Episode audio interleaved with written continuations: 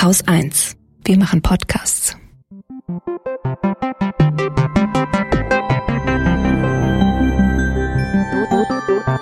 Anekdotisch. Evident. Herzlich willkommen zu einer neuen Folge Anekdotisch Evident. Wir widmen uns heute einem sehr großen und breiten Thema, wie ich finde, oder wie es mir zumindest vorkam, während ich mich darauf vorbereitet habe, und zwar dem Thema Wohnen. Und das Thema hast du, Alexandra, ausgesucht. Und ich möchte dich fragen, warum? Diese Anklage. also tatsächlich handelt es sich beim Thema Wohnen bei mir um eine lebenslange Faszination. Es ist also keineswegs so, dass mir das Thema durch aktuelle Umstände wie die Corona-Krise diktiert worden wäre, obwohl es natürlich da eine ganz große Brisanz gibt. Das ist aber eher Zufall gewesen. Also Wohnen ist für mich eine lebenslange Faszination, die eigentlich damit begann, dass ich selber Puppenstuben und Puppenhäuser gebaut habe. Und damals, also im, im Sozialismus gab es ja diesen ganzen Plastikkram nicht, da hat man alles selber gemacht aus einem Schuhkarton. Und den Schuhkarton hat man mit alten Tapetenresten oder alten Geschenkpapierresten ausgekleidet, also tapeziert und dann so Türöffnungen reingeschnitten, kleine Möbel aus Streichholzschachteln gebaut und die da reingestellt und alles, was man an Puppen hatte, dann darin platziert. Und das fand ich also immer ganz, ganz toll und habe mich versucht reinzufühlen in die Puppen, wie es denen wohl geht in dieser Stube, die ich für sie da hergerichtet habe. Und ich habe mir auch immer vorgestellt, wie es wäre, anders zu wohnen, also zum Beispiel in einer Tulpe oder in einer Seifenblase oder in einem Raum, der auf dem Kopf steht. Also das waren so, so kindliche Gedankenspiele, von denen ich total besessen war. Und immer war da diese Verbindung, also ich glaube, das war mir damals schon auch sehr bewusst, dass Räume Gefühle machen. Mhm. Und ich meine damit nicht nur so flüchtige Emotionen, sondern auch dieses, wie fühle ich mich als der, der ich bin? Was habe ich eigentlich für ein Selbstbild? Wie spiegelt sich mein Selbstwert? Wie spiegelt sich meine Identität eigentlich in meiner Wohnung, mhm. in meiner Umgebung? Und was kann man da alles rauslesen? Und kann man es wirklich? Also das ist die Frage, die ich mir heute als Erwachsene gestellt habe. Und diese Frage kam auf, auch während der Corona-Krise. Ich arbeite ja ein paar Stunden die Woche in einer Buchhandlung und während des Lockdowns konnten wir nicht mehr die Kunden in unserem Ladengeschäft bedienen, sondern haben einen Lieferservice angeboten, der mir eine neue Tätigkeit verschafft hat, die ich absolut faszinierend fand, und zwar Bücher an unsere Kunden auszuliefern. Mhm.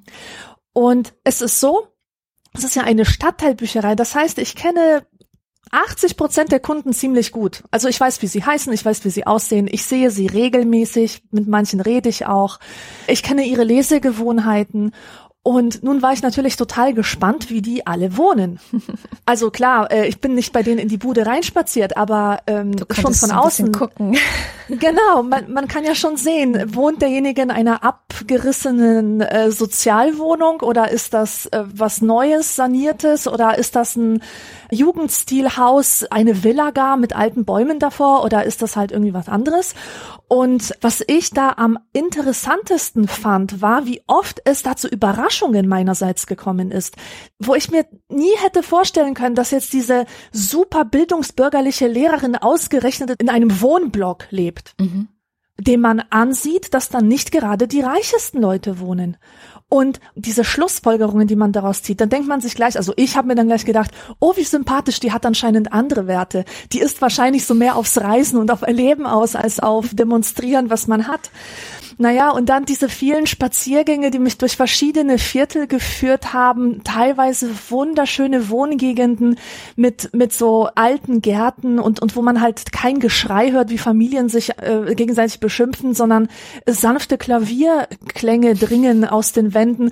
Da habe ich auch so eine Wehmut und so einen inneren Schmerz gespürt darüber, dass, dass ich es nicht dazu gebracht habe in meinem Leben. Mhm. Und der zweite Gedanke war dann gleich, Moment mal, warum hast du es denn zu nichts gebracht, sag mal? Und warum denken wir überhaupt so? Warum, warum glauben wir eigentlich, dass, dass es ein Zeichen von Erwachsensein und angekommen sein oder was weiß ich ist, ein Haus zu besitzen? Ist das Haus nicht eigentlich total unzeitgemäß? Und dann ähm, ploppte eigentlich so ein ganzer Strauß an Problemstellungen und Fragen auf und mir wurde klar, Wohnen ist mehr als nur so ein schönes Thema, wie, wie auch damals bei Wellness, wie wir es hatten, mhm. sondern je tiefer man reinschaut, desto böser und düsterer wird's und desto mehr Facetten offenbaren sich und man stellt fest, Wohnen ist weit mehr als sich schön einrichten im Sinne von, wie man sich mit Mode halt schön macht. Es ist kein triviales Thema. Ganz und gar nicht. Und deswegen musste ich darüber reden mit dir. ja. Was waren denn deine spontanen Assoziationen?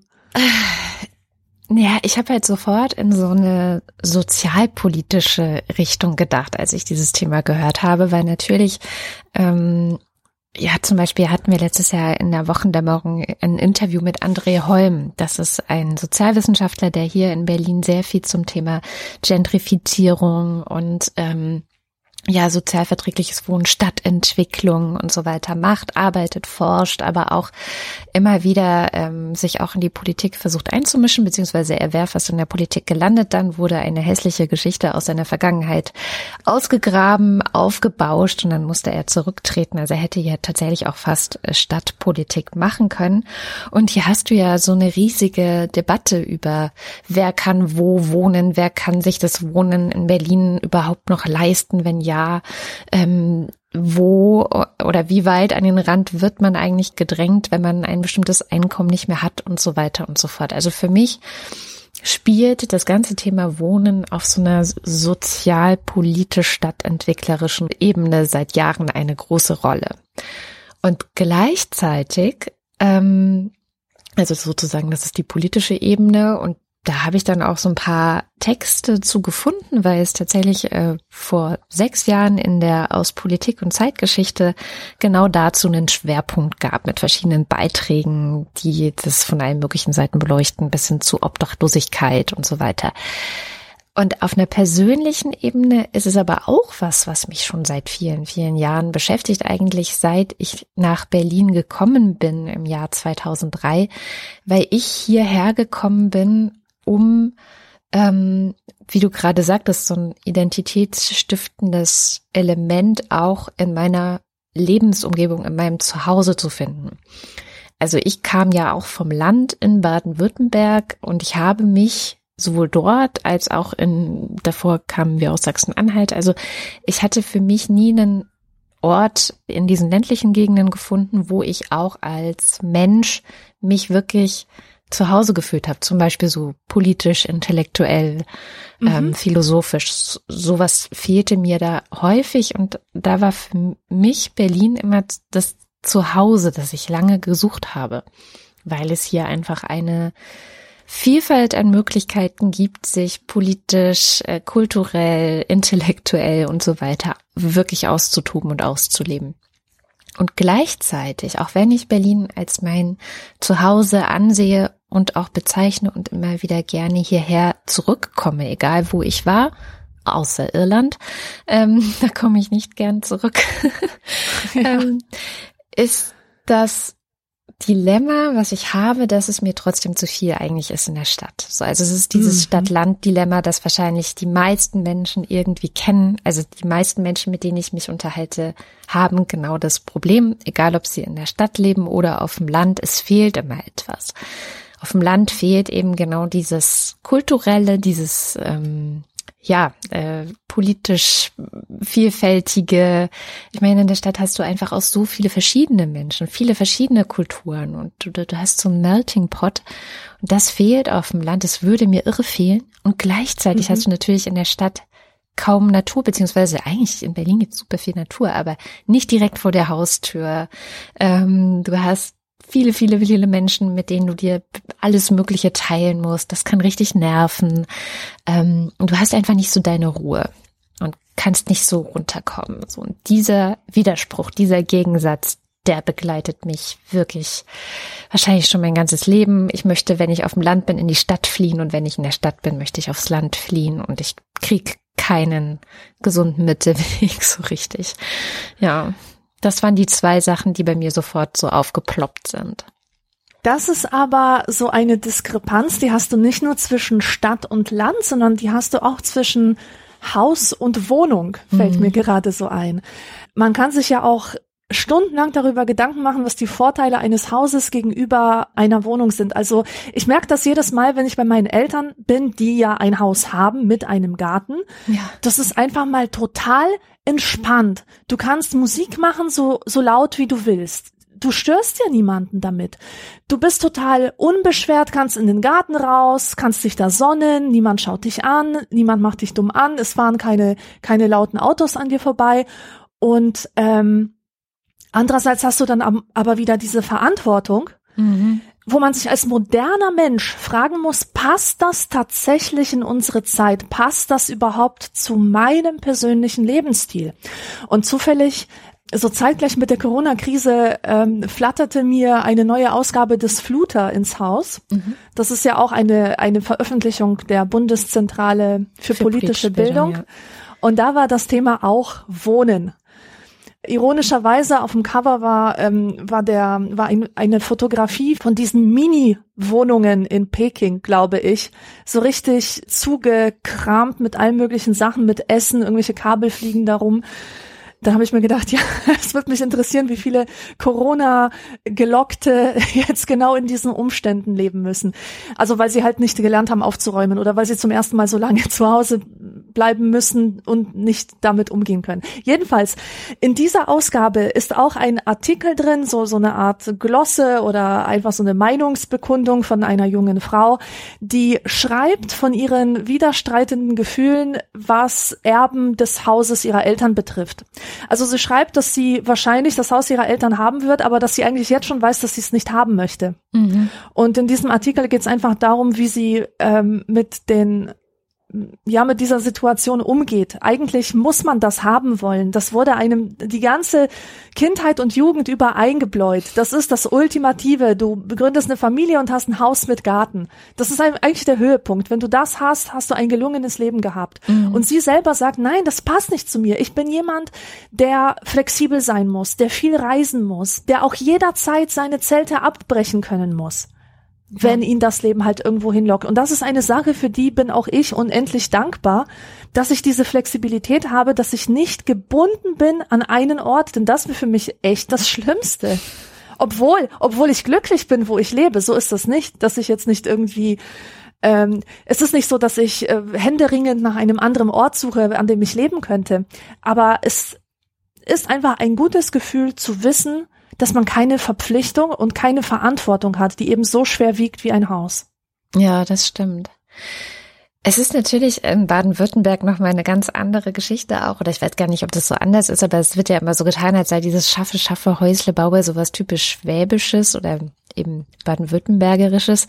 Aber tatsächlich habe ich das in meiner Kindheit genauso erlebt. Also wir sind da ja angekommen, als ich fast sieben war ähm, und haben erstmal in einer Wohnung gelebt, die so eine ähm, so eine Kellerwohnung war das. Also es war mhm. in einem sehr äh, guten, schönen Haus, auch mit einem großen Garten und da lebten eben ältere Leute und bei denen lebten wir zur Untermiete, was ja so ein relativ verbreitetes Konzept ist, glaube ich, äh, zumindest damals auch war, gerade auch bei vielleicht Leuten, die schon in Rente sind und sich ihre Rente ein bisschen aufbessern wollen oder so. Und im Grunde haben wir wirklich in deren Keller gelebt. Aber es war eine ordentliche Wohnung mit Heizung und allem Es war halt ziemlich dunkel.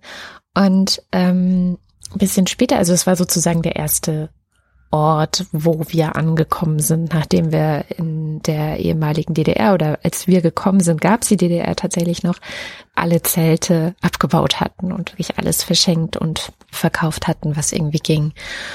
Und es war aber immer irgendwie von allen Klassenkameraden, Klassenkameradinnen so sichtbar, dass also die die Guten, die Wohlhabenden hatten schon ihr eigenes Haus irgendwo und die anderen sparten darauf und haben dann im Laufe der Zeit, im Laufe der Schuljahre es geschafft, zum Beispiel in einem dieser neuen Neubaugebiete ein eigenes Haus auch hinzubauen und da zu wohnen und dort zu leben.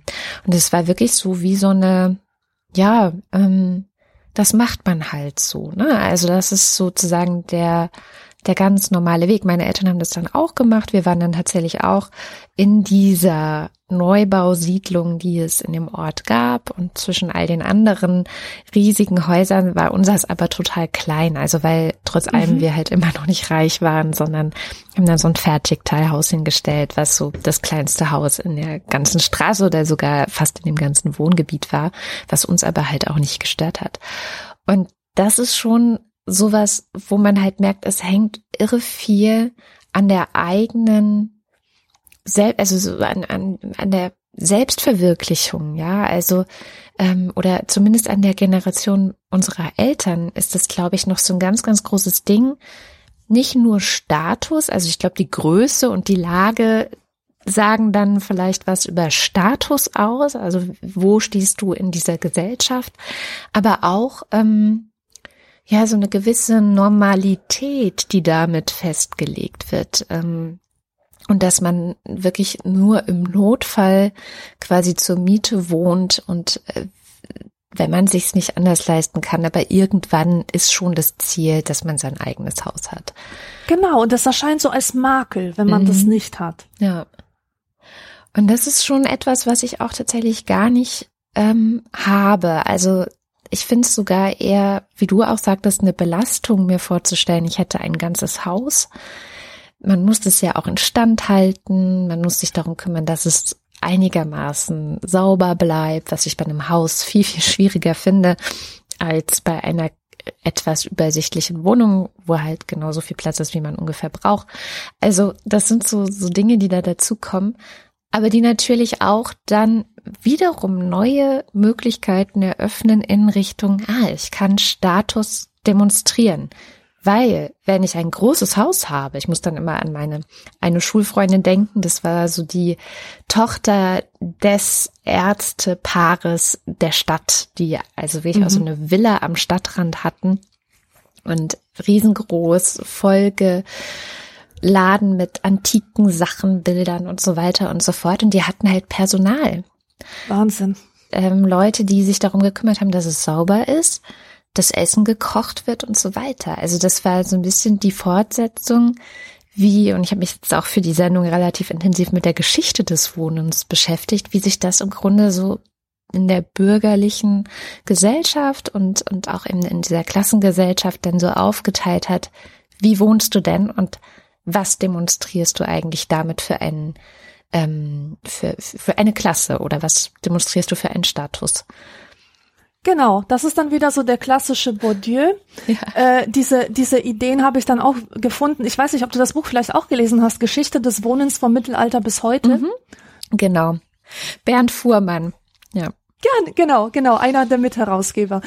Das habe ich halt auch gelesen und fand das doch wieder sehr interessant, diese ähm, diese klassische, auf diese klassische Unterscheidung zu stoßen zwischen Großbürgertum, Kleinbürgertum und Proletariat. Das Kleinbürgertum orientiert sich am Großbürgertum, vor allem was Geschmack angeht und Inneneinrichtung und ja. was man sich für Bilder aufhängt und so. Gleichzeitig muss es sich nach unten abgrenzen zu diesem schrecklichen Proletariat, das sich anschickt, wiederum das Kleinbürgertum zu imitieren. Die leben also in ständiger Angst, ähm, dass das Proletariat sich an sie angleicht und dass sie sozusagen zu einer gemeinsamen Suppe verschwimmen und nicht mehr diese soziale Distinktion da ist, die so bedeutsam ist für deren Aufstiegswillen und ihre Identität. Ja. Und das sieht, und das, das finde ich krass. Wir lesen da über etwas Geschichtliches. Wir lesen über das industrielle Zeitalter. Man kann sich richtig noch die Schlote vorstellen, die da dampfen und, und äh, diese Salons mit, mit, mit diesen Samtvorhängen und klassischen Büsten und, und Ohrensesseln und Sekretären und so. Und das ist so, so definitiv vergangen und vorbei. Aber das steckt den Leuten immer noch so tief in den Knochen. Total. Finde ich. Ich ja, sehe das ständig, dass man, dass man so mit, mit, ähm, mit totalem Missmut und, und angeekelt auf so ein Plakat blickt, wo diese Bauarbeiter über dem Balken schweben, weißt du, über New York. Und das findet man halt so total ähm, unter Niveau, so normal, so abgeschmackt, so das kriegst du auf, wie im Flohmarkt gibt's ja so einen Stand mit diesen Standardmotiven, die in jeder WG hängen und davon will man sich natürlich abgrenzen. Ich glaube, wir haben einen gemeinsamen Bekannten, der hat das tatsächlich so gemacht, dass er als, als Symbol seines sozialen Aufstiegs sich erstmal eine Bücherwand angeschafft hat mit hunderten von Surkamp-Bändchen, die er mhm. natürlich nicht gelesen hat, aber es war einfach wichtig, Sieht schön das für aus. seine ja, das sieht nicht nur schön aus, sondern das spricht auch Bände über seine Intellektualität. Ah, ja. Oh Mann, das erinnert mich an so ein Hashtag, was es vor Jahren mal auf, äh, war das, also in den sozialen Medien gab. Ähm, wie hieß es denn? Also irgendwie, es gibt ja immer Selfies so und dann gab es plötzlich den Trend zu den Shelfies. Shelfies, ja, stimmt. Wo dann Leute ihre Bücherwände und ihre Bücherstapel und also alles mit Büchern gezeigt haben. Und ich weiß noch, ich müsste ich raussuchen, aber das ist auch erst so, yay, hier meine Bücher. Und dann hat aber jemand das auch mal so ein bisschen mit der soziologisch-psychologischen ja. Brille auseinandergenommen und gesagt, ja, jetzt könnt ihr euch alle wieder so richtig also schön Klassismus. Das, ja, wie das tolle, geile Bürgertum fühlen, weil ihr so viele tolle Bücher habt. Ja.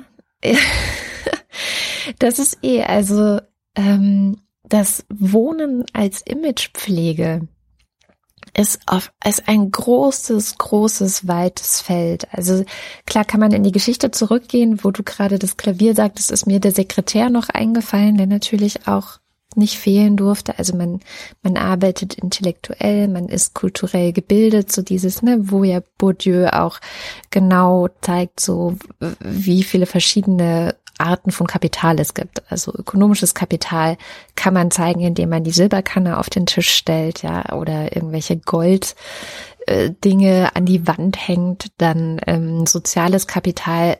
Ja, vielleicht hat man einen Sekretär, wo man Briefe schreibt und sich austauscht mit wichtigen Menschen ja, in ja, anderen Städten. Das ist so wie, wie in so einer Bürgerfamilie wie bei den Manns oder so. Mhm, und genau. äh, dann heißt es so neun bis elf Korrespondenz. Mhm.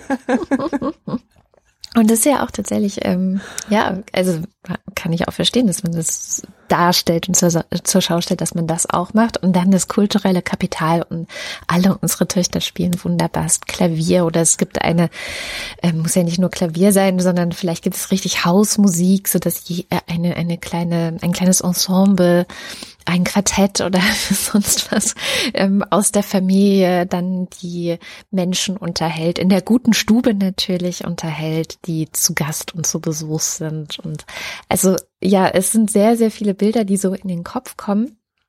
Und wie vieles, was ursprünglich aus dem Bürgertum kam und wo das Bürgertum sozusagen die neuen Maßstäbe gesetzt hat, ja auch ganz stark mit der Frau, die zu Hause ist und sehr häuslich ist und das alles hübsch macht und schön macht und die gute Stube ist sowas wie die Visitenkarte der Frau, ja.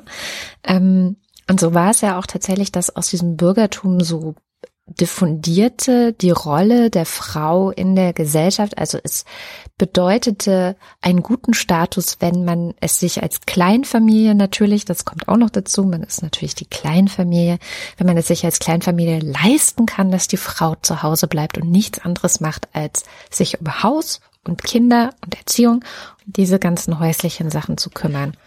Und das ist ja rübergeschwappt, ne? Also das ist ja was, was Ja. man dann so in den 50er Jahren in Westdeutschland vor allem erlebte. Jetzt in Sozialismus war es nicht unbedingt so, aber in Westdeutschland schon, dass ähm, die Frauen sind zu Hause geblieben und das weiß gar nicht, ob das dann so sehr als Status äh, trächtig galt, aber es war so eine neue Normalität auch jenseits des Bürgertums, sondern auch bei ganz normalen Arbeiterfamilien mehr oder weniger. Also klar gab es weiterhin so eine gewisse Schicht, wahrscheinlich Richtung untere Mittelschicht, Unterschicht, die sich das natürlich nicht leisten kann und es mussten immer beide arbeiten. Es war einfach klar. Aber ab einer gewissen Schicht ist es eben auch klar, Frau bleibt zu Hause, kümmert sich um Erziehung und den ganzen Rest. Ja, und genau, und das hat auch alles sehr mit der ähm, Differenzierung zu tun und Mhm. mit der Funktionalisierung und also mit der Differenzierung der ähm, Arbeitsbereiche entwickelten sich ja zeitgleich auch Funktionen für die einzelnen Räume. Und Ja. das Bürgertum brachte auch Geschlechtertrennung in die Räume. Ich meine, früher, wo man nur ein paar Stuben hatte, so zwei bis drei oder so, da hatte man ja überhaupt keine Möglichkeit, da wäre das niemandem in den Kopf gekommen, dass irgendwie es für die Frauen ein Frauenzimmer gibt, ja. Und für die Männer halt ein Männersalon, wo sie halt diskutieren können. Das, das wäre ja undenkbar gewesen. Und was mir noch auffällt bei dieser ganzen Sache, ist ja wirklich auch diese Oberflächlichkeit des Ganzen und die Reduzierung auf das repräsentative Element. Weil alle diese Sachen, die sollen ja im Grunde repräsentieren. Auch diese gute Stube, das ist ja ein, das gab es auch bei meiner Oma übrigens, das ist eine, bei meiner auch. ein Zimmer, das eigentlich, in dem man nicht wohnen darf. Das ist Ja. kein Wohnzimmer. Das ist nicht dazu gedacht, dass andere darin leben, sondern das ist, das Ein soll beeindrucken. Ja, genau. Ein Herzeigezimmer. Leute, die dahin geführt werden, sollen sich sozusagen die Museumskordel dazu denken. Also, wenn sie wichtig genug sind, dürfen sie natürlich auch aus dem feinen Porzellan trinken. Aber das ist kein Zimmer für die Menschen. Das ist ein Zimmer, ähm, um zu beeindrucken, um zu beweisen, dass man etwas Besseres ist oder dass man dazugehört. Und mit diesen musizierenden Frauen, das fand ich ja auch so wunderbar, ähm, habe ich einen Artikel gelesen über musizierende Frauen bei Jane Austen. Mhm.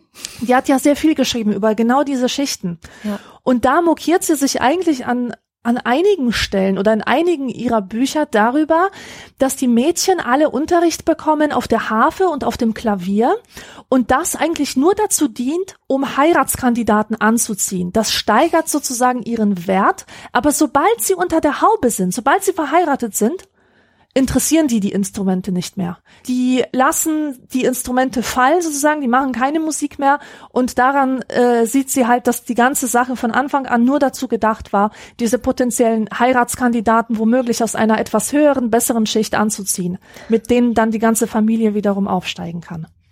Und das ist ja heutzutage nicht anders. Also wie gesagt, es gibt Leute, die ein repräsentatives Bücherregal haben. Und meine These ist, dass man immer vielleicht das in seinem ähm, Wohnraum besonders stark in Szene setzt, wovon man eigentlich zu wenig hat. Das ist, ich weiß, das ist eine steile These, weil es gibt ja Akademiker, die haben wirklich Bücherwände, von denen sie jedes einzelne gelesen haben. Aber es gibt eben auch genug Menschen, die Bücherwände nur deswegen haben, weil sie anderen das Bild vermitteln möchten, oder auch sich selbst, sich selbst gegenüber, dass sie gebildet sind, weil für sie der Wert der Bildung einen Wert darstellt. Und das ist bei mir ganz interessant. Also ich würde sagen, ich wohne tatsächlich für mich, nicht für andere. Ich kenne so etwas nicht wie strategisches Positionieren von Gegenständen oder von Büchern, damit andere denken, ah, die liest gerade das. Aber liegt auch daran, dass ich nicht so oft Besuch habe. Jedenfalls, ähm, bei mir ist es so, dass die Anzahl der Bücher in meiner Wohnung keineswegs repräsentiert, wie viele Bücher ich tatsächlich gelesen habe. Denn die Anzahl der tatsächlich gelesenen Bücher, ich weiß nicht, wie groß das davon. Haus sein müsste. Ja, ja, ganz genau. Was man hingegen absolut meinen könnte, wäre, dass ich eine Multi-Instrumentalistin bin, Mhm. die 24-7 Musik macht, weil ich tausend Instrumente hab, die ich teilweise jahrelang nicht gespielt habe, aber trotzdem kann ich die nicht wegtun, weil die so ein fester Bestandteil meiner Identität sind. Ich habe das Gefühl, wenn ich meine E-Gitarre, das ist das Instrument, was wo die Wahrscheinlichkeit am allerniedrigsten ist, dass ich die jemals wieder in die Hand nehme, die ist einfach durch für mich. Ich kann die nicht wegwerfen, ich kann sie nicht weggeben, das geht einfach nicht. Die gehört zu mir, die ist so ein Teil meiner Identität, dass ich mich fühlen würde, als wäre mir irgendwie ein Organ wegoperiert worden. Das Ja. ist tatsächlich so. Das kann ich total verstehen. Also da gibt es, glaube ich, bei jedem irgendwelche Sachen, die einfach so zur eigenen Identität oder Geschichte auch dazu gehören, dass man sie einfach nicht weggeben kann. Und das ist eben auch noch so ein ganz, ganz wichtiger Punkt, dass äh, gibt so ein Buch, das hatte ich jetzt noch ähm, mir ausgeliehen von Antje Flade, Wohnen psychologisch betrachtet. Aha. Sehr, sehr spannend, weil natürlich ist Wohnen also ein psychologisches Thema schlechthin. Mir war das tatsächlich gar nicht klar, dass es dazu auch schon seit Jahrzehnten Forschung gibt. Und was hier immer wieder auch auftritt als sozusagen ähm, Konstante bei verschiedensten Forscherinnen und Forschern oder Autorinnen und Autoren, die sich mit dem Thema befassen, ist eines, und das war mir vorher gar nicht so bewusst, und zwar das Thema Kontinuität. Also Mm. Kontinuität im Sinne von Erinnerungen, zum Beispiel an das Zuhause der Kindheit oder eben auch eine affektive Bindung an ähm, frühere Wohnumwelten, ähm, Wohnen als Träger von Erinnerungen. Ah, sehr schön. Wohnen Wunderbar. als Verbundenheit mit der eigenen Vergangenheit und Zukunft und Wohnen als sozusagen Protokollant der eigenen persönlichen Entwicklung. Herrlich. Super spannend, also weil das ist etwas, was so ein Aspekt gewesen, den hatte ich überhaupt nicht auf dem Schirm. Ich habe natürlich auch Mhm. viel so sofort gedacht an ja, Wohnen inszenieren wegen Instagram. Da fällt mir das momentan zum Beispiel sehr auf, gerade auch durch diese Corona-Pandemie. Du hast Einblick in die Wohnungen von Leuten bekommen, denen du Bücher gebracht hast. Ich habe Einblick in die Wohnungen von Leuten bekommen, die zum Beispiel dann ganz viele Instagram-Videos zu Hause gemacht haben oder Lesungen gehalten haben. Oder es gab ja auch ähm, ich meine, auf einmal waren in den Nachrichten im Fernsehen Leute über Skype Ja, zugeschaltet. stimmt. und du konntest Ja. auch teilweise so ein bisschen deren Wohnungen sehen. Und ähm, eine Kollegin von mir, sie, die wollte sogar fast eine ganze ähm, Podcast-Sendung zu diesem Thema machen, weil sie es so spannend fand oder vor allem das am spannendsten fand an diesem ganzen neuen Jahr. Jetzt machen wir alles von zu Hause und so. Die hat immer geguckt, was ist im Hintergrund. Also was kann man sehen? Wie leben die Leute? Wie wohnen die Leute? So ein bisschen voyeuristisch auch. Aber kann ich auch gut verstehen, weil wie du, wenn ich durch bestimmte Siedlungen laufe, gucke ich auch, versuche ich auch zu gucken, wie leben die Leute? Wie sind die eingerichtet? Was haben die für Lampen? Was sind die für Bücherregale? Was für eine Stimmung entsteht, wenn ich das sehe? Ja. Es ist ähm, sehr, sehr Spannend. witzig. Und was auch noch hinzukam in dieser Corona-Zeit, das finde ich sehr witzig ist, ist dieses, du spielst es ja auch, Animal Crossing. Oh ja. Das habe ich, eigentlich wollte ich das in der Einleitung schon erwähnen, aber es wäre zu viel geworden. Ja. Animal Crossing ist mit ein Grund, ja. Das ist echt, ich, ich spiele es nicht so viel, weil die Switch gehört meinem Sohn und der ist nicht immer hier. Und wenn sie hier sind, die Kinder, dann habe ich nicht immer Lust darauf, weil ich weiß, wenn ich erstmal anfange, sitze ich mindestens eine Stunde. Ich kann nicht unter einer Stunde dieses Spiel spielen. Deswegen überlege ich es mir vorher sehr gut. Und Ja. trotzdem ist das natürlich auch exakt dieses Ding. Wie richtest du dich ein? Ähm, auch mittlerweile gucken, wie richten andere Leute sich ein. Also wir teilweise besuchen wir auch andere Leute auf ihrer Insel. Es gibt auf YouTube eine Myriade von Videos, wo man gucken kann, wie Leute andere Leute besuchen oder Ah. wie sie zeigen, wie sie wohnen. In Animal Crossing, einem Spiel. Ja. ja, man muss natürlich sagen, dieses Spiel, das ist ja, äh, da muss ich ein paar Worte dazu sagen, weil vielleicht äh, von den äh, vielen, vielen Leuten, die es spielen, dann doch zehn Prozent dabei sind, die noch nie davon gehört haben. Es ist im Grunde ein Spiel, ein Farming-Game, bei dem man auf der Insel eines kapitalistischen Waschbären äh, eine. Stadt errichten Tanuki. soll. Ah, ah, okay. Das ist so ein spezieller japanischer Waschbär. Tatsächlich. Waschbär, genau. Und dieses Wie und und und und was und so ist eigentlich ähm, unwichtig jetzt. Was was ich zentral finde für das Spiel ist, dass es unglaublich viele Fans hat, weil es als entschleunigend gilt und weil es ähm, Warum ist es entschleunigend? Weil es alle Dinge irgendwie vereint, die Menschen seit jeher glücklich gemacht haben.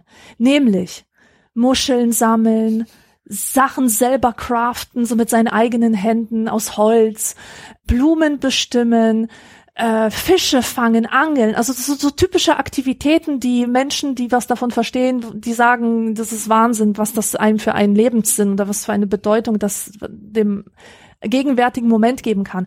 Und dazu gehört eben auch der unglaubliche Spaß, seine Wohnung einzurichten und s- seinen Körper mit cooler Kleidung auszustatten, mit Sachen, die zu einem passen. ja. Ja, also das nur so Allerdings als, als unter der erklärende Worte. Voraussetzung von, es ist eben, also es gibt schon so ein kapitalistisches Element, das hast du ja auch gerade gesagt. Es gibt aber auch einen großen Streit darüber, ob jetzt eigentlich dieses Spiel sehr kapitalistisch ist oder das Gegenteil. Also Ah. ob eventuell eigentlich das ganze Geld und so weiter und so fort auch egal ist, weil ja, okay, hast jetzt nicht genug Geld, ja, nimmst halt einen Kredit und dann ist auch egal, ob du den zurückzahlst. Also Ja, und außerdem wird einem da ständig diese Tauschgeschäfte. Du kannst ja mit den anderen Tieren immer deine Klamotten tauschen und, und Einrichtungsgegenstände. Das ist sehr nachhaltig alles. Und das Interessante ist, dass bei mir zum Beispiel durch dieses Einrichten meiner Wohnung in Animal Crossing ich mir wieder Lust bekommen habe, auch an meiner eigenen Wohnung Dinge zu verändern. Also Same. das ist schon ein bisschen komisch, aber auch, äh, glaube ich, nicht selten. Wenn ich das so im, im Internet, in Foren und so weiter ein bisschen gelesen habe, zum Beispiel gibt es das Phänomen, dass es in Animal Crossing gibt es zwei Pflanzen, die sehr häufig sind, nee, eigentlich drei. Also es gibt äh, einmal die Monstera, die kennt also gestern war ich im Park und an mir ist eine Frau vorbeigelaufen, die hatte ein Kleid an mit Monstera-Blättern drauf.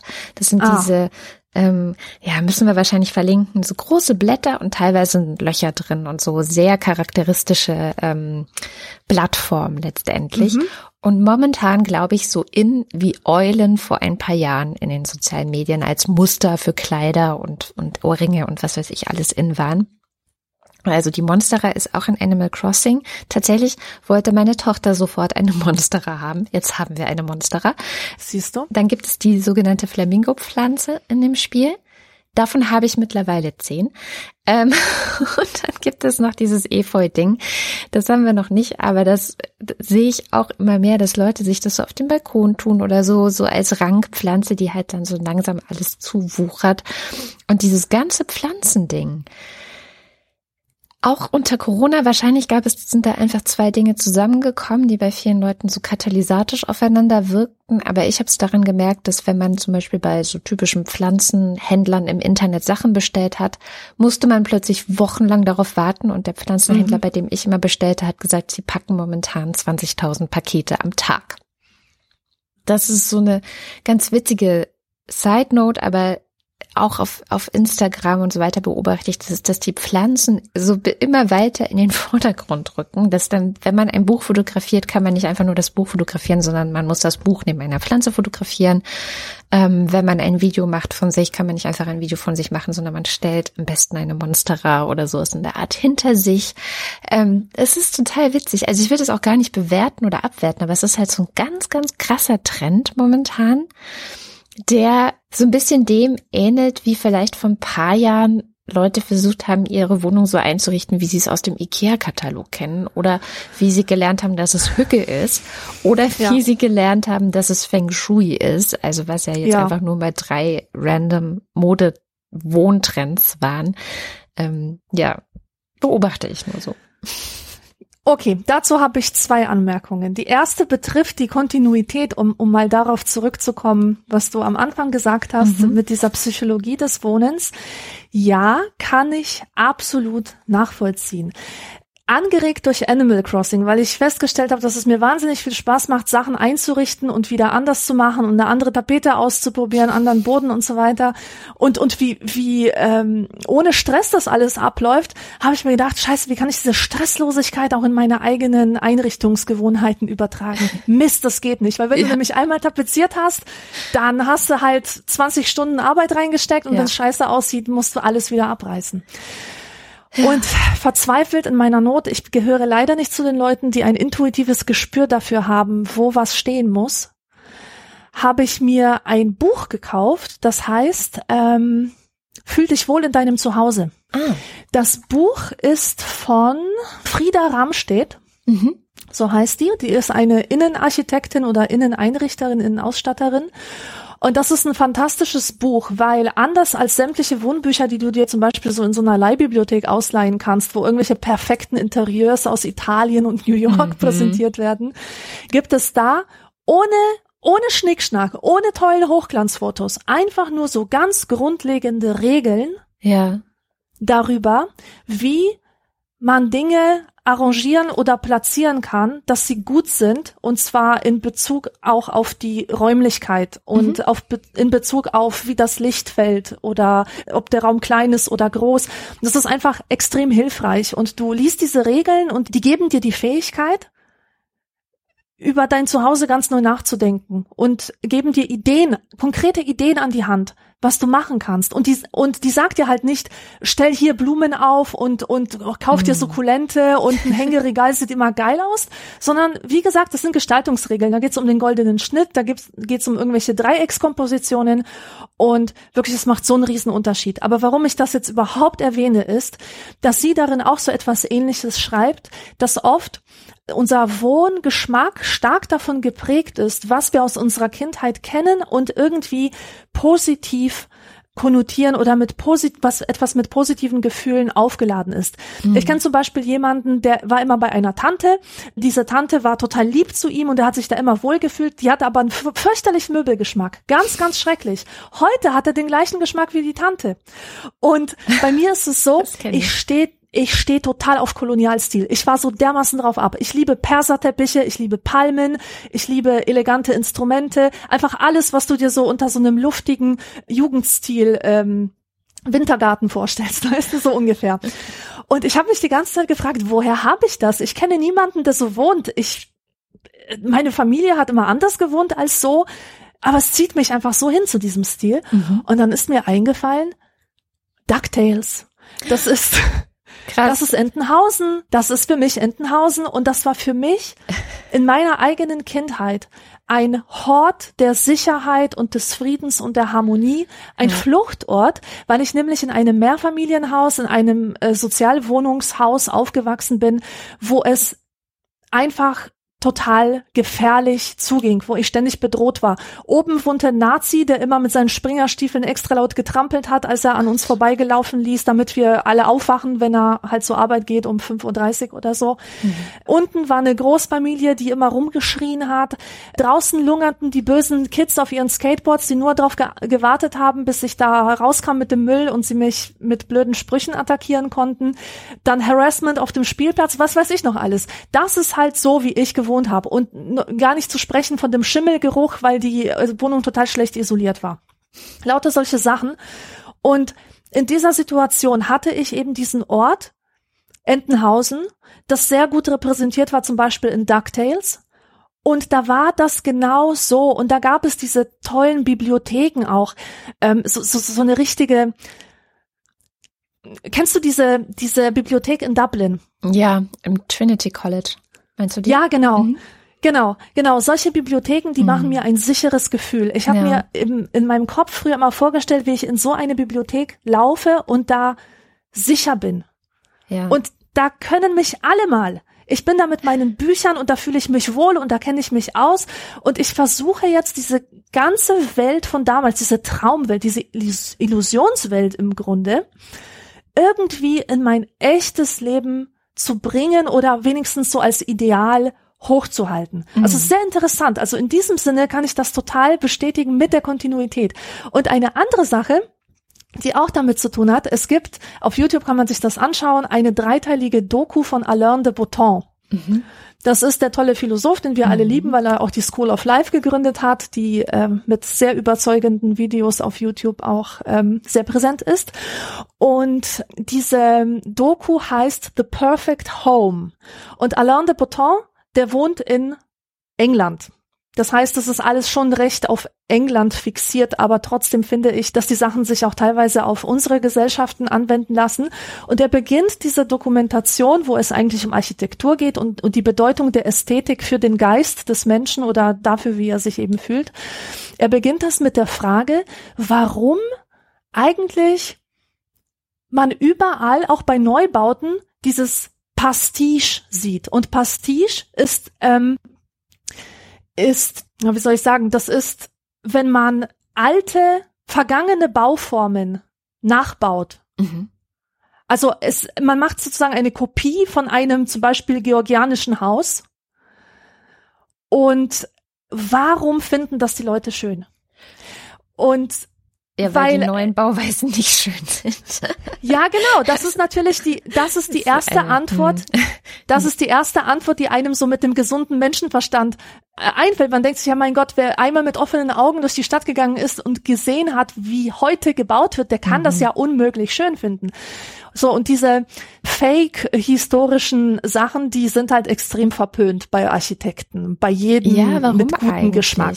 Ja.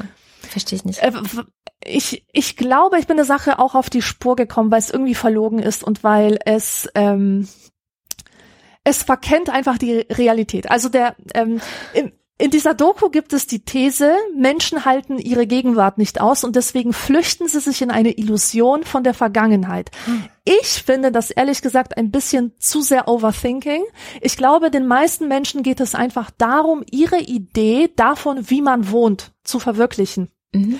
Und weißt du, wenn du in Großbritannien unterwegs bist, da hast du überall diese süßen Häuschen mit diesen Tässchen und Rosenkissen und was weiß ich. Und die Leute lernen von klein auf, dass so proper living geht. So wohnt man. So macht man das. So hat das auszusehen. Und denen kannst du dann nicht irgendwas Modernes verkaufen. Und das wurde dann auch sehr schön deutlich mit Interviewpartnern, dass äh, die meisten, die aller, allermeisten Menschen, alles, was modern ist und alles, was so Richtung Minimalismus geht, als Widerspruch empfinden zu Gemütlichkeit und Häuslichkeit und diesem sicheren Hort. Aber so muss es gar nicht sein. Moderne Architektur muss überhaupt nicht hässlich sein. Mhm. Und oft ist es sogar so, dass etwas, was von außen wenig einladend aussieht, dann drin wunderbar ist. Und Alain de Botton, ähm, er selber vertritt die Ansicht, dass Architektur idealerweise die Werte der jetzigen Gesellschaft widerspiegeln sollte.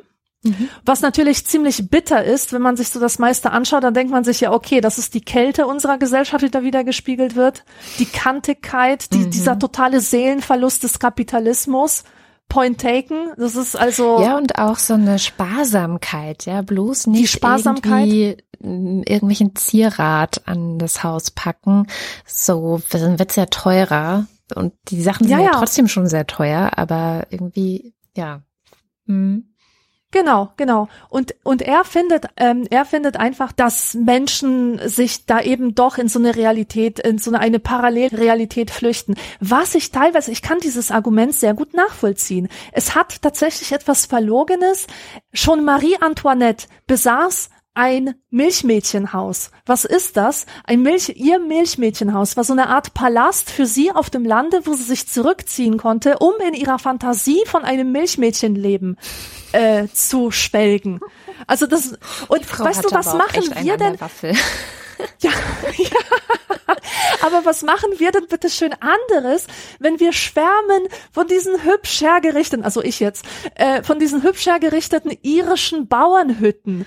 Das ist so geil. Ich habe in einem Urlaub in so einer irischen Hütte gewohnt, das war Idylle pur.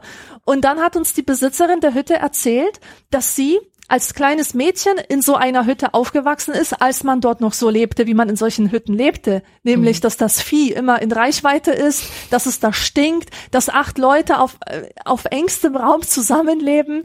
Ähm, lauter solche Sachen. Also du weißt ja, dass, dass die, dass die Realität des Landlebens und Landidylle absolut nichts miteinander zu tun haben. Das macht's ja so bitter. Ja. Ja, also man stimmt. bedient sich sozusagen immer, die Reichen holen sich die Illusion von einem ländlichen, idealisierten Bauernleben, während die Armen wiederum äh, nach Palästen streben. Und das sieht man ganz schön in solchen Ostblock-Gesellschaften, wo Menschen sehr schnell zu Reichtum gekommen sind und sich dann ganz schnell so eine sogenannte McMansion äh, hingestellt haben, also so ein massenproduziertes Villending mit Säulen, mit Fontäne, mit irgendwelchen Löwen vor dem Eingang. Und äh, sie hatten halt die Kaufkraft, um sich sowas zu gönnen, aber nicht die kulturelle Kompetenz im Bourdieu'schen Sinne, zu wissen, dass es eine ganze Schar von Gärtnern braucht, um eine Parkanlage äh, zu pflegen. Oder dass halt so ein Haus instand gehalten werden muss mit wiederum sehr, sehr viel Geld. Und dass das einfach nicht zusammengeht.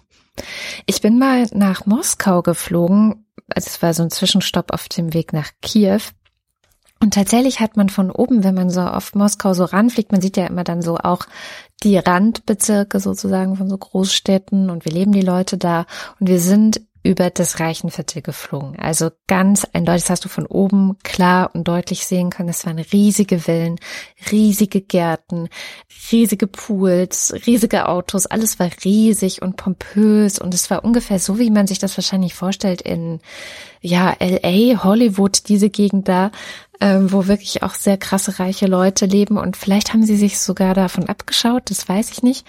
Und ich fand es auch so krass, weil ich dachte, ja, hier sieht man halt, wie die Leute, die von diesem Umbruch des einen Systems zum anderen wahnsinnig profitiert haben, sehr schnell reich geworden sind, vielleicht eine Bank gegründet hatten, vielleicht irgendwelche anderen Geschäfte gemacht haben und die das dann eben sehr stark nach außen vertreten. Und der Gipfel des Ganzen war dann die, ja, man kann eigentlich nicht anders, also das Haus kann man nicht sagen, es ist das Anwesen, der Park, die, die Landschaft des früheren ukrainischen äh, Ministerpräsidenten. Ist das der mit der goldenen Toilette? Das ist der mit der goldenen Toilette, ja. Viktor Janukowitsch, der dann irgendwann vertrieben wurde durch die Leute. Also man erinnert sich vielleicht an diese Aufstände vom Maidan, auf dem Maidan und dann gab es ja auch wirklich viel Unruhen. Menschen sind auch gestorben und letztendlich wurde es aber geschafft, ihn zu verjagen, zu vertreiben, weil er wahnsinnig korrupt war. Ähm, und diese Korruption sieht man an seinem Anwesen. Also es ist ein riesiges Haus, ein Herrenhaus, wie man ja auch so schön sagt. Ähm, ich kann mir vorstellen, dass das Vorbild für die ganze Geschichte schon auch sowas wie Versailles war. Ne? Also, mhm. weil was man auch gemerkt hat, ist, dass er ein bisschen abseits wohnte ne? und diese ähm, Herrscher äh, des Absolutismus, die haben ja auch bevorzugt, dass es eine gewisse Distanz gab zur restlichen normalen Bevölkerung in der Hauptstadt. Und so war das da auch. Es war so ein etwas abgelegenerer Park. Der hatte einen eigenen Tierpark, der hat einen eigenen Golfplatz, der hat ein eigenes Segelschiff, der hat also wirklich äh, eine eigene weiß ich gar nicht, eine, eine riesige Garage, wo alle möglichen Autos drin waren, Yachten. Also man kann sich das wahrscheinlich äh, nur schwer vorstellen, was für eine Verschwendung äh, letztendlich, wenn man es mal zusammenbringt, an Geld Menschen betreiben können. Er hatte eine eigene Kapelle und alles war aus Gold. Das noch mhm. dazu. Also alles war entweder aus Gold oder vergoldet. Und es, es war wirklich auch oft hart an der Grenze zum Kitsch.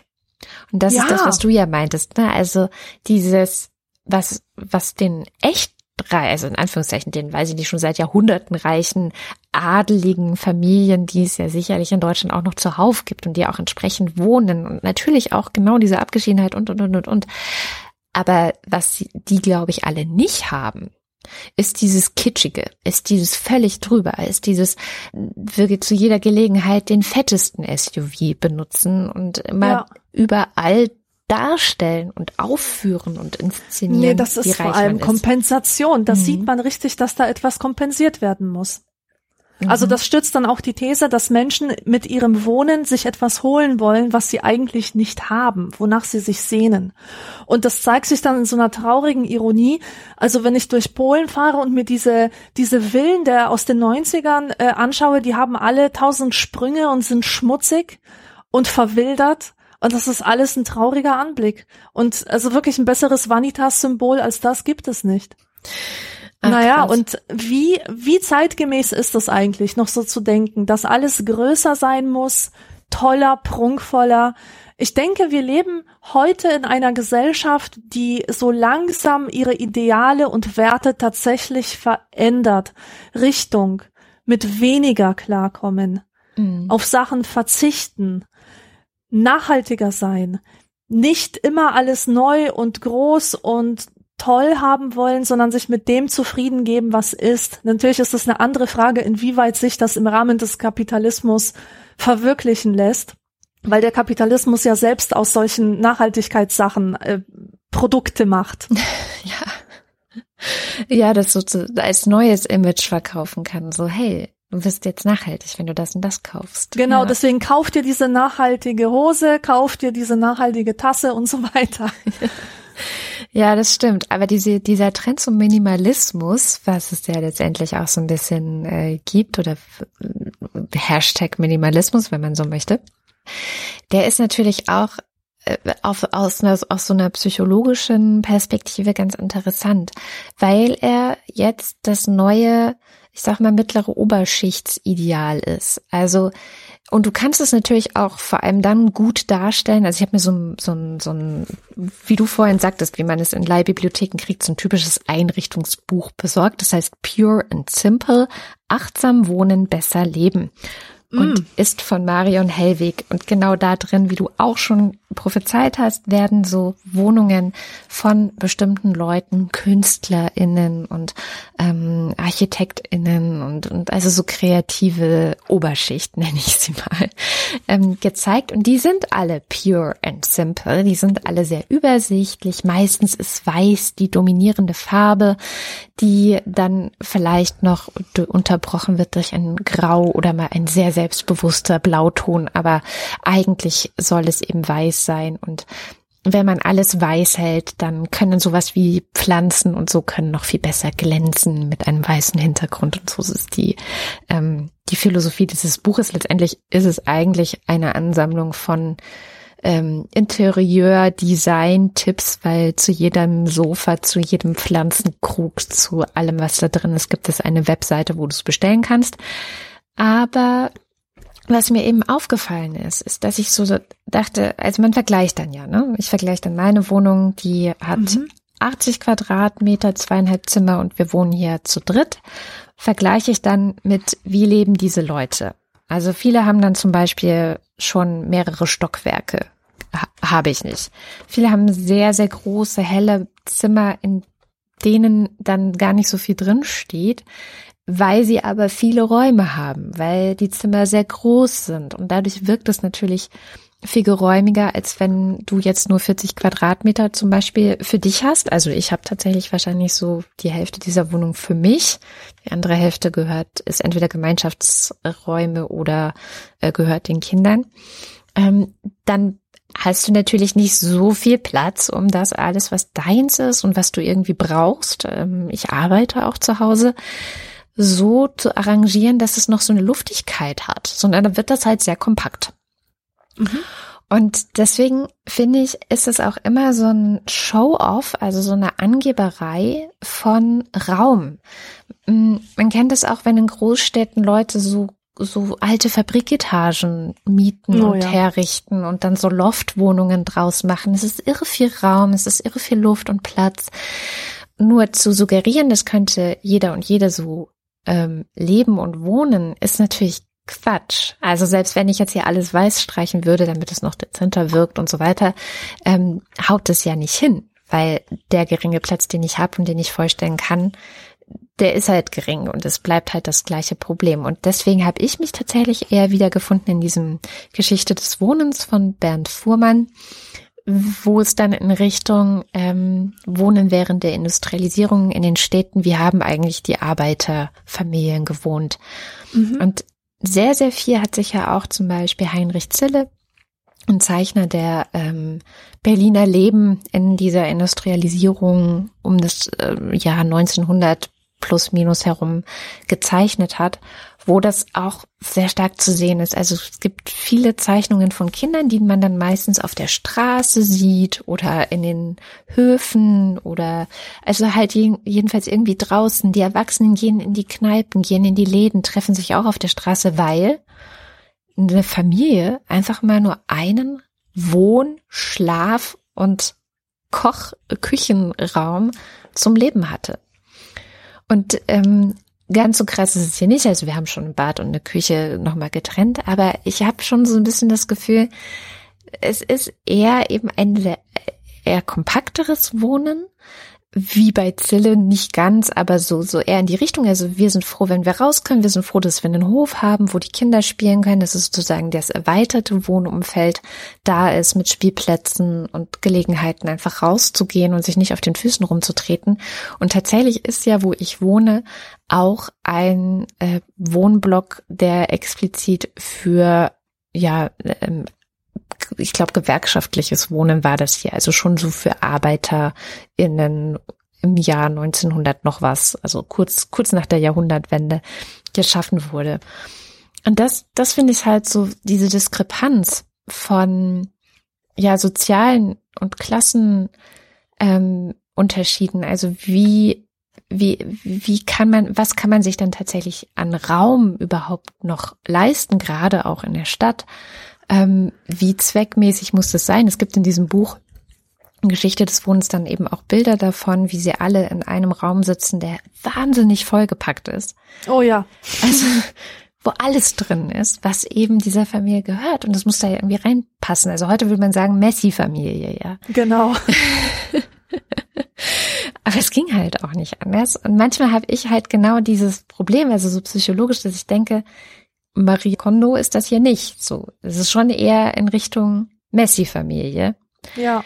Und dann kriege ich so ein latent schlechtes Gewissen, weil es ist auch nicht wirklich Instagrammable und ähm, ist das jetzt eine gute Stube, die ich herzeigen kann oder nicht? Also es spielen so ganz viele Dinge mit rein. Und weißt du, was mir geholfen hat? Weißt du, was mir geholfen hat, meine Wohnung als richtig toll und schön zu empfinden? Das ist Simone de Beauvoir. Ach. Ich muss dir jetzt einen Link schicken, dann kannst du Ah, nämlich live mitgucken.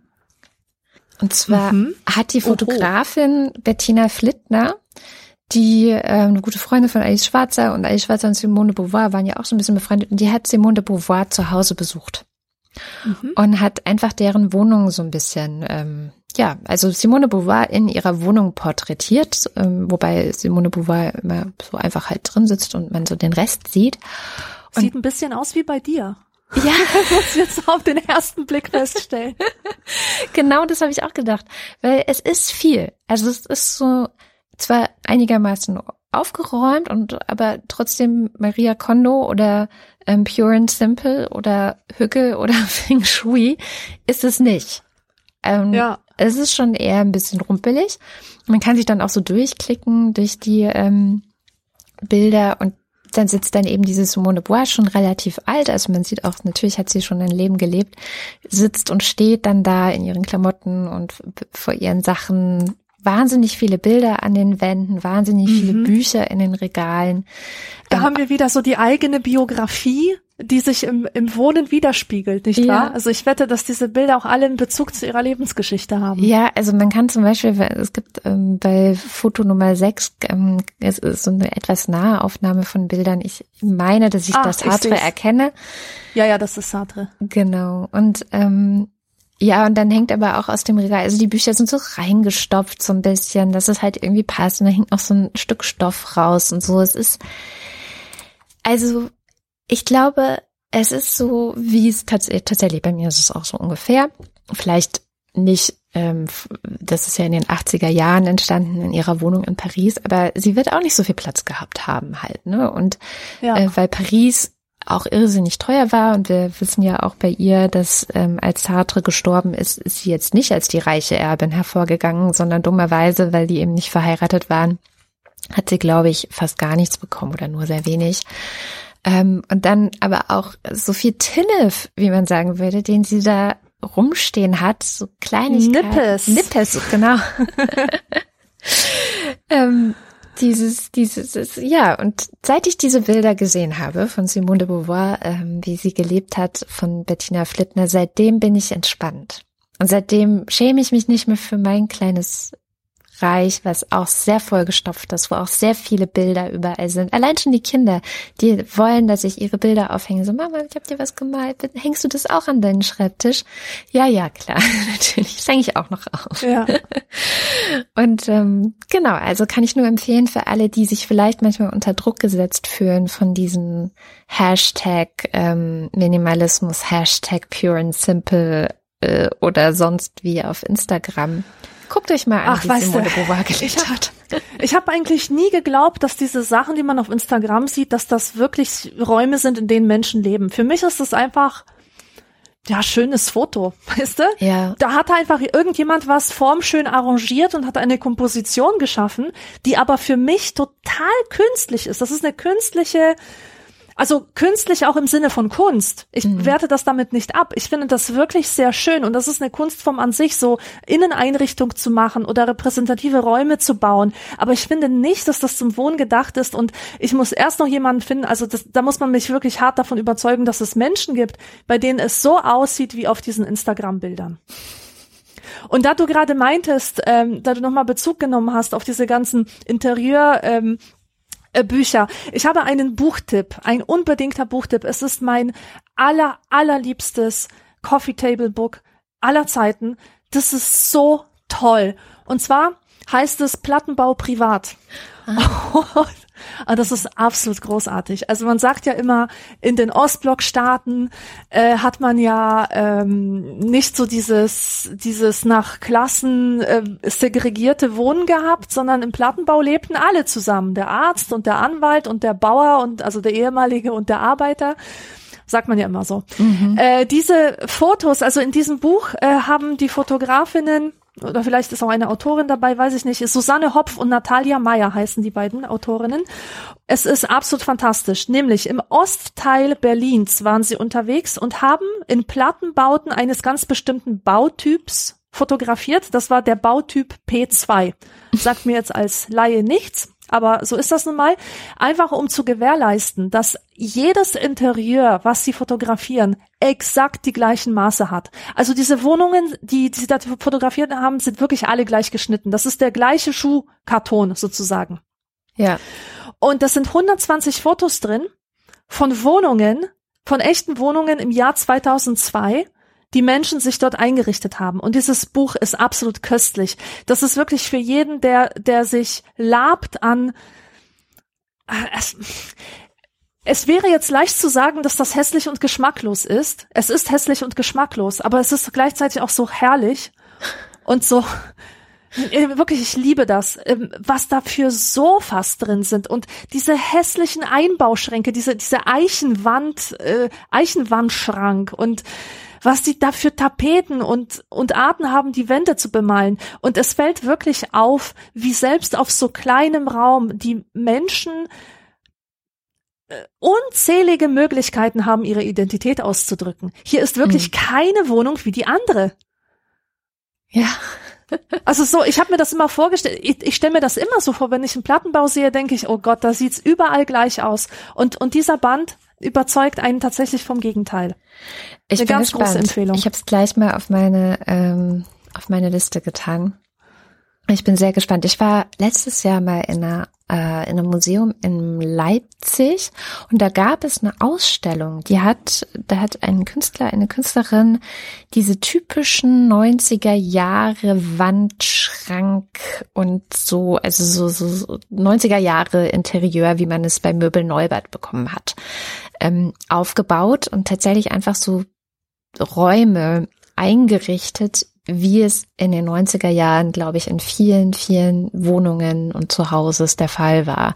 Also diese ganz typischen Press Bahn gemachten, mit komischen ähm, Formen verzierten, also wo dann ein Schrank plötzlich dreieckig war oben oder ähm, Ja, kenne ich. Das ist genau so bin ich aufgewachsen. Ja, kenn ich, ich alles. Ja, und auch ich auch und meine, ich sag mal meine normalen Freunde, jetzt nicht die Doktor äh, die Doktortochter, aber ähm, die anderen normalen Freunde teilweise auch, dann mit Spiegeln dran oder Glasschränken, wo irgendwelche kleinen Figürchen, die Schlümpfe oder sowas drin gesammelt wurden. Also so. Oder kennst du dieses Puffbett mit eingebautem Radio?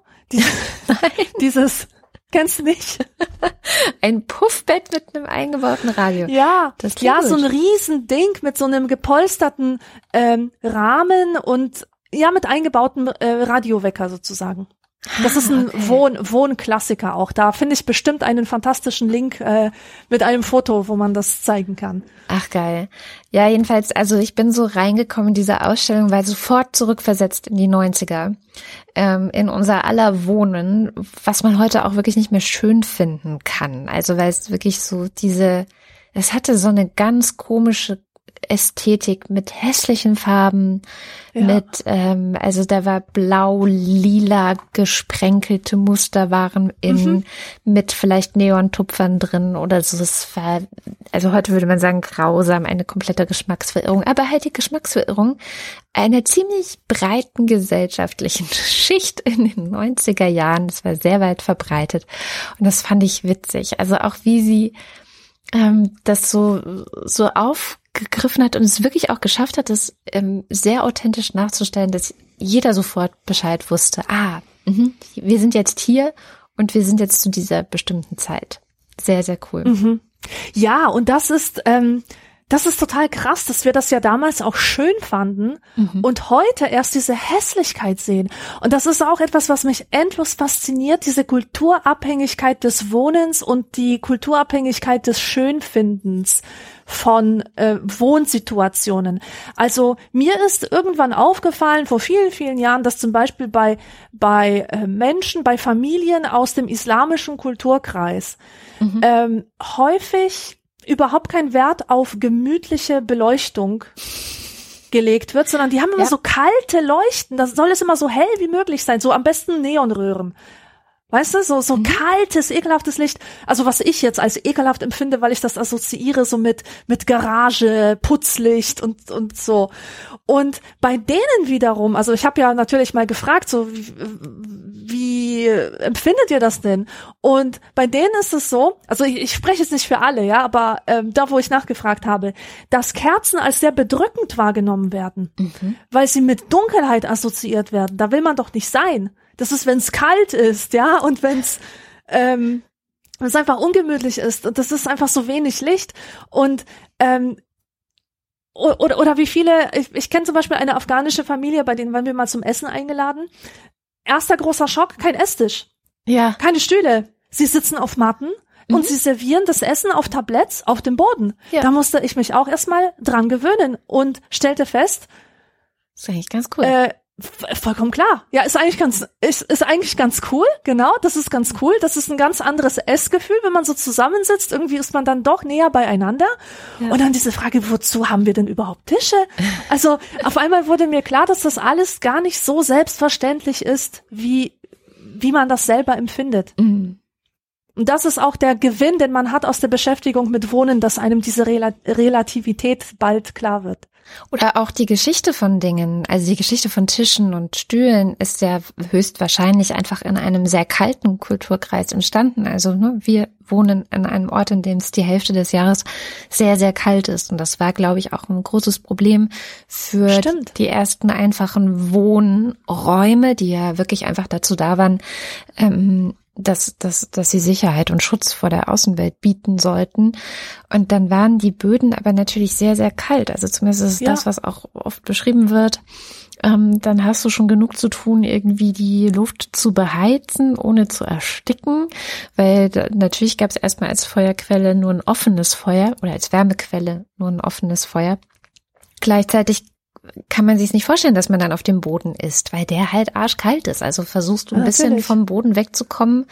In den höheren Schichten wird es ein bisschen wärmer und wahrscheinlich sind es auf so eine ähnliche Art und Weise, würde ich jetzt mal vermuten. Also es ist jetzt nicht, dass ich das so gelesen habe, aber ich fände es logisch, dass wir deswegen Tische und Stühle haben. Weil der Boden Absolut, aber das, ähm, das kann man auch so im ersten Teil von der Geschichte des Wohnens rauslesen, ja, dass so die ersten Möbelstücke tatsächlich Bänke und Schemel und so dreibeinige Hocker gewesen sind. Ja. Und die gab es lange, bevor es den Tisch gab oder das Bett oder den Schrank. Mhm. Das waren die allerersten Möbelstücke und das spricht, glaube ich, für deine These. Also das war am notwendigsten, dass man halt sitzen konnte, ohne sich den Arsch abzufrieren. Ja. Ja, was ich auch noch einen interessanten Aspekt von Wohnen fand, ähm, und wir haben schon viel über das Bürgertum gesprochen, und das Bürgertum hat ja auch noch eine weitere Erfindung in Anführungszeichen mitgebracht, nämlich die Erfindung der Privatheit. Oh ja. Das ist auch ein sehr, sehr wichtiger Aspekt, der auch bei der Psychologie des Wohnens, also wenn man Wohnen psychologisch betrachtet, wie in diesem Buch immer gleich an erster Stelle kommt, dass sozusagen das Zuhause oder die eigene Wohnung ähm, Privatheit, Rückzug, Erholung, Regeneration und aber auch Abschirmung von den anderen Menschen bedeutet mhm. und auch letztendlich sichert und sicherstellt. Und auch da fand ich das so interessant, geschichtlich zu sehen, dass zum Beispiel, es gab ja, dies, man spricht ja immer vom finsteren Mittelalter, da gab es ja erstmal gar keine Fenster.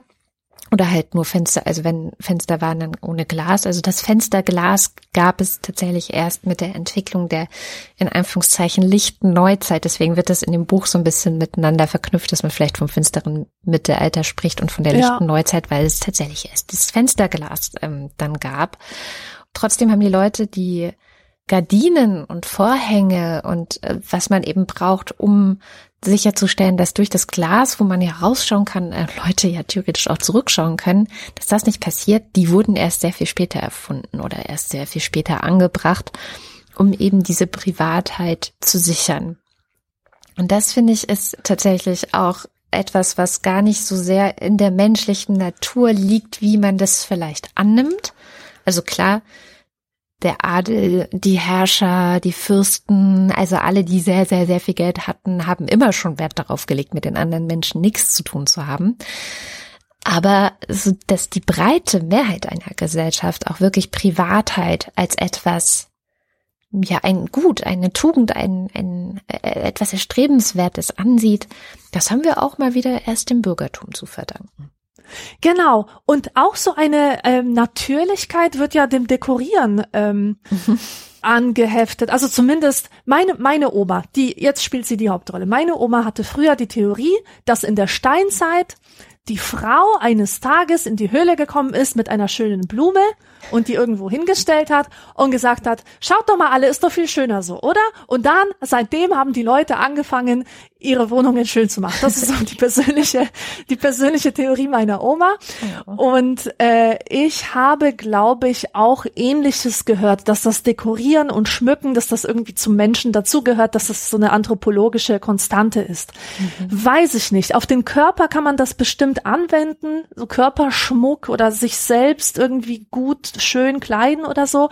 Ich weiß nicht, inwieweit das aufs Wohnen zutrifft. Dann, denn, denn das, was ich mitbekommen habe, ist eher, dass äh, Menschen, sofern sie überleben mussten, überhaupt keine Zeit hatten, um irgendetwas zu dekorieren. Deswegen findet man die ersten Dekorationen in diesem Sinne wie Giebelverzierungen oder auch Wandteppiche oder Bilder an der Wand und so weiter. Erst in Zeiten, wo es den Leuten gut genug ging, beziehungsweise den Reichen, dass sie hinausdenken konnten über die Notwendigkeit. Mhm. Also äh, erst wenn alles gesichert ist, wenn das grundlegende Überleben gesichert ist, erst dann kannst du dir Gedanken machen um Dekorationen etc. Ja. Und um nochmal auf meine äh, Oma zurückzukommen und äh, nochmal mit Bourdieu zu verknüpfen. Ähm, meine Oma findet es überhaupt nicht schön, wenn wir heutzutage alte Sachen so neu herrichten oder irgendwo dekorativ äh, Nähmaschinen rumstehen oder Spinnräder oder sonst was. Wir finden das ja wunderbar, wunderschön, so als Gesellschaft allgemein gesprochen. Äh, sie nicht. Und mhm. warum nicht? Weil sie keine Distanz zu diesen Dingen entwickelt hat. Mhm. Die hat, das war ihr Leben, die Armut, die Entbehrungen, die schwere Arbeit, das Leben in solchen Hütten, die heute halt schön zurechtgemacht sind. Das war so sehr Teil ihrer Mühen, dass sie nicht in der Lage ist, darin etwas Schönes zu sehen. Finde ich auch ganz spannend, das dass wir erst mit einer gewissen Distanz und Freiheit von, von Sachzwängen oder von Zwängen allgemein äh, uns darüber anfangen können, uns darüber Gedanken zu machen, wie schön wir es haben. Ja. Deswegen sieht es auch in Flüchtlingsunterkünften oft so jämmerlich aus. Das ist nicht, weil die Leute keinen Geschmack hätten oder keine Disziplin, um mal hier was zu machen. Nein, die haben einfach andere Probleme. Absolut. Ja, in diesem äh, Wohnen psychologisch betrachtet wird da von Maslows ähm, Bedürfnispyramide auch ausgegangen. Ah. An der sich natürlich eine Wohnung letztendlich auch ausrichtet. Und da steht natürlich ganz unten, also es ist so eine Pyramide und ähm, nach oben hin wird sie entsprechend wie alle Pyramiden spitz. Das heißt aber, dass sozusagen das untere Ding ist so, so ein Basis, das muss erfüllt werden. Und das sind äh, physiologisch-biologische Bedürfnisse. Bei der Wohnung geht es dann zum Beispiel um Wärme, Licht, Ruhe, Erholung und Schlaf. Also ansonsten ist Maslows Pyramide natürlich auch noch mit Essen, Trinken und ähm, wahrscheinlich auch Fortpflanzung äh, ausgestattet. Dann kommt erst im zweiten Schritt, oder was heißt erst, dann kommt im zweiten Schritt direkt Sicherheitsbedürfnisse. Also, ne, ich möchte nicht, dass ein Wolf, ein eine Räuberbande oder sonst irgendwas mich einfach so überfallen kann. Deswegen habe ich vielleicht ein Schloss an meiner Tür oder habe überhaupt mhm. Türen und bin ich einfach so ähm, zugänglich. Dann kommen erst die sozialen Bedürfnisse. Also wenn sozusagen das Überleben äh, des Körpers und das Sicherheitsgefühl gestillt sind, dann kommt sowas wie Zusammensein, Zugehörigkeit und Kommunikation mit obendrauf. Also darum kümmerst du dich erst, wenn die anderen Dinge geklärt und gesichert sind. Und das ist natürlich wahrscheinlich genau dieses Ding, was man, wenn man jetzt auf der Flucht vor Krieg und vor äh, Gewalt ist, kümmerst du dich erst im dritten Schritt darum, dass du vielleicht auch mal Leute zu dir einladen kannst. So, also mhm. ähm, ja, dass es herzeigbar ist, wie früher die gute Stube unserer Omas. Und ähm, dann würdest du aber vielleicht trotzdem auch schon mal Leute in deine Küche, egal wie sie aussieht, einladen, weil du hast einfach dieses Bedürfnis nach sozialem Zusammenhalt, nach Kommunikation, dich auszutauschen. Und erst im vierten Schritt kommt das Bedürfnis nach einem positiven Selbstbild und nach Anerkennung und Ansehen. Das ist Ach, also das ist ja interessant. gar nicht, äh, deswegen gibt es auch Leute, und ich liebe diese Leute, muss ich ganz ehrlich sagen, denen ist es voll egal, wie sie wohnen, wie ihre äh, Wohnung aussieht, ob das ärmlich wirkt oder sonst irgendwas. Die laden einfach ständig alle ein. Ist tatsächlich auch was, was ich so aus den sozialistischeren Zeiten meines Lebens, also die ersten sieben Jahre noch kenne, dass man halt immer bei irgendwem saß in der mhm. Küche, äh, im Garten, wenn es schön war. Ähm, und es war äh, relativ wurscht, wie es da aussah. Hauptsache, alle waren zusammen. Ja, genau. Und das, das stimmt. Das hast du heute nicht mehr. Ja, es ist schwieriger geworden. Also eher würdest du dann halt vielleicht sagen, wir treffen uns in einem, also wenn jetzt deine Küche nicht in Anführungszeichen herzeigbar ist oder du denkst, dass sie jetzt nicht dem entspricht, was du darstellen möchtest gegenüber ja. anderen, dann gehst du vielleicht doch eher ins Restaurant oder so. Ja, ja, also dort. im Mittelpunkt steht halt so wieder diese Sorge um sich nach Foucault, ähm, die die Sorge auch mit ähm, dass du anders wahrgenommen wirst, als du dich selbst empfindest. Mhm. Und ich, also ich sage das jetzt nicht anklagen, weil ich bin halt selber so. Ich finde einfach, ja. dass die Wohnung sehr eloquent ist, was äh, ihre Aussagekraft betrifft. Man kann einfach endlos viele Sachen, Informationen über mich herausziehen und mhm. sehr viele davon werden fehlerhaft sein, wenn ich mir so klassische Interpretationsmuster anschaue, wie man jetzt dies und das deuten würde. Und es ist aber ein Problem, dass es für mich ein Problem ist. Mhm. Also, dass es überhaupt für viele Leute ein Problem ist, weil im Grunde ist es doch wirklich scheißegal, oder? Äh, andere Leute machen sich permanent Gedanken um dich. Also nein, in Wirklichkeit macht sich natürlich niemand Gedanken um dich, aber ja, du, ähm, äh, wenn du die, die Leute denken sowieso irgendwas über dich, was du nicht kontrollieren kannst. Das ist das, worauf es ankommt. Du hast keine Kontrolle darüber. Ja. Und insofern ist es eigentlich auch egal.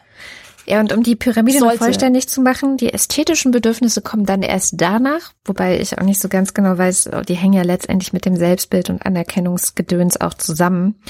Aber vielleicht bedeutet das auch eher, dass man dann halt irgendwann verfeinert. So, also dass man, wenn man schon alles ganz schick hat und cool, dass dann hängt man sich vielleicht das Bild von einer Künstlerin noch hin oder so. Keine ja, Ahnung. Ja, genau. Und ganz zum Schluss ist eben dieses Bedürfnis nach Selbstverwirklichung. Also das steht, ja. ist quasi die Spitze der Maslow, Maslow'schen Pyramide. Ähm, ich glaube, es wird davon ausgegangen, dass eben sehr, sehr viele Menschen diese Spitze überhaupt nie erreichen. Also weil Selbstverwirklichung mhm. wird ja oft interpretiert oder heißt ja letztendlich auch, dass du ein bestimmtes Bild von dir, also so ein Idealbild im Grunde hast, was du erreichen kannst. Ich setze das jetzt um und ich habe mich selbst verwirklicht. Und in Bezug auf Wohnen bedeutet es eben auch, dass man, ja, also dass man sozusagen die, die Art und Weise der Wohnung geschaffen hat, äh, die die persönliche Entwicklung oder die Spitze der eigenen persönlichen Entwicklung irgendwie reflektiert, was auch immer das dann individuell heißt, weil das sicherlich ja auch für jeden anders ist. Ich denke mir auch aber die ganze Zeit, was es über unsere Gesellschaft aussagt, wenn wir gerade die Selbstverwirklichung so hochhalten, dass es eigentlich das einzige Thema ist. Das bedeutet eigentlich, dass unsere Bedürfnisse tatsächlich alle gedeckt sind. Ja, klar. Wenn die Spitze jetzt so eine große Bedeutung bekommt. Ja. Ja, es ist schon ein, ein Zeichen von sehr großem Wohlstand, dass wir uns damit beschäftigen. Ähm, ja, weiß ich nicht. Äh, Wie wir den Sessel hinstellen. Ja. Am besten. Damit er so ästhetisch wie möglich, so formschön wie möglich wirkt. Und zwar auf Instagram. Ja. Ist ja eigentlich auch eine gute Nachricht. Uns geht's ziemlich gut. Ja.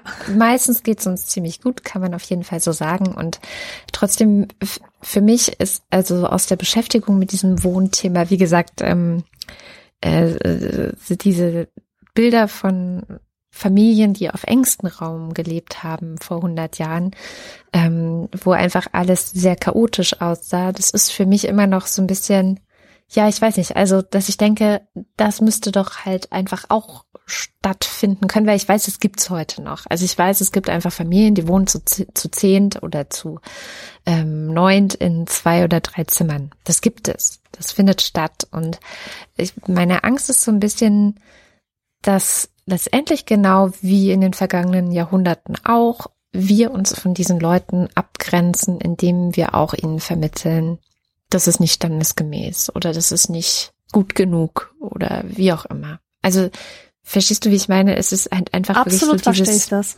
Ja, dieses Habitus-Ding von Bourdieu, ähm, dass wir diese Leute unten halten oder sagen, über dieses weitere Kriterium wie wohnst du? Wie sieht es bei dir aus? Wie viel Raum hast du pro Person?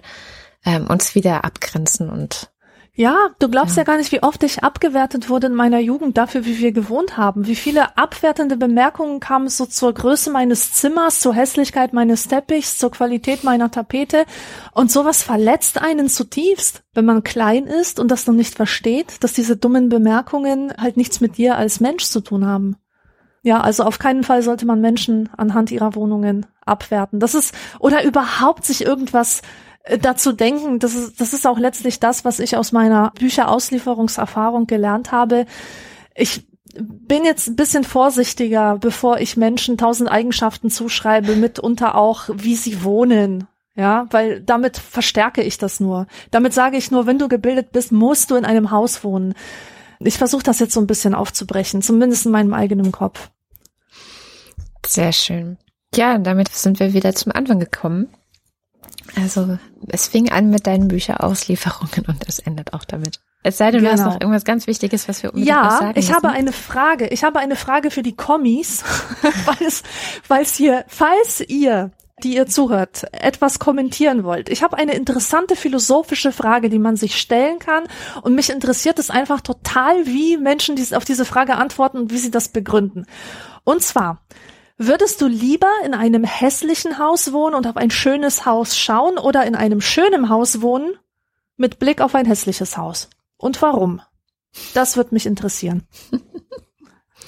Darüber muss ich selber auch mal nachdenken. Hab ich ja. noch nicht gefragt. Ja, na dann, vielen, vielen Dank, dass ihr zugehört habt. Ja, schreibt uns auch gerne noch andere Dinge in die Kommentare. Wir haben bestimmt auch einiges jetzt gar nicht behandeln können zu diesem Riesenthema Wohnen Wieso beschäftigt euch das? Ähm, seid ihr entspannt, wenn es darum geht? Seid ihr eher unentspannt, so wie ich, weil ihr vielleicht in der Stadt lebt oder auf dem Land und gerne in der Stadt leben würdet? Es gibt sehr viel, glaube ich, noch dazu zu sagen und das werden wir dann natürlich auch machen im nächsten Nachschlag. Wie ihr wahrscheinlich mitbekommen habt, sind die Nachschläge jetzt für alle da.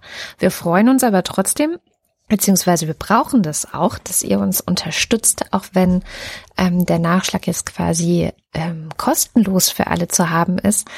Wenn ihr uns unterstützen wollt, dann schaut mal vorbei auf anekdotisch-evident.de. Da gibt es verschiedene Wege über Steady oder über eine Überweisung oder über auch vielleicht einen Wunsch von der Wunschliste, die ihr uns erfüllen könntet ja, schaut einfach mal vorbei. Wir freuen uns sehr, wenn ihr uns weiterhin unterstützt.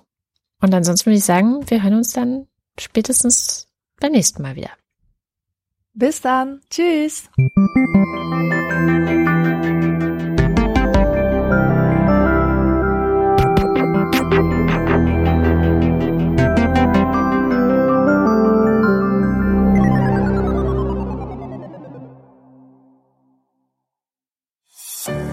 Produktion von Haus 1.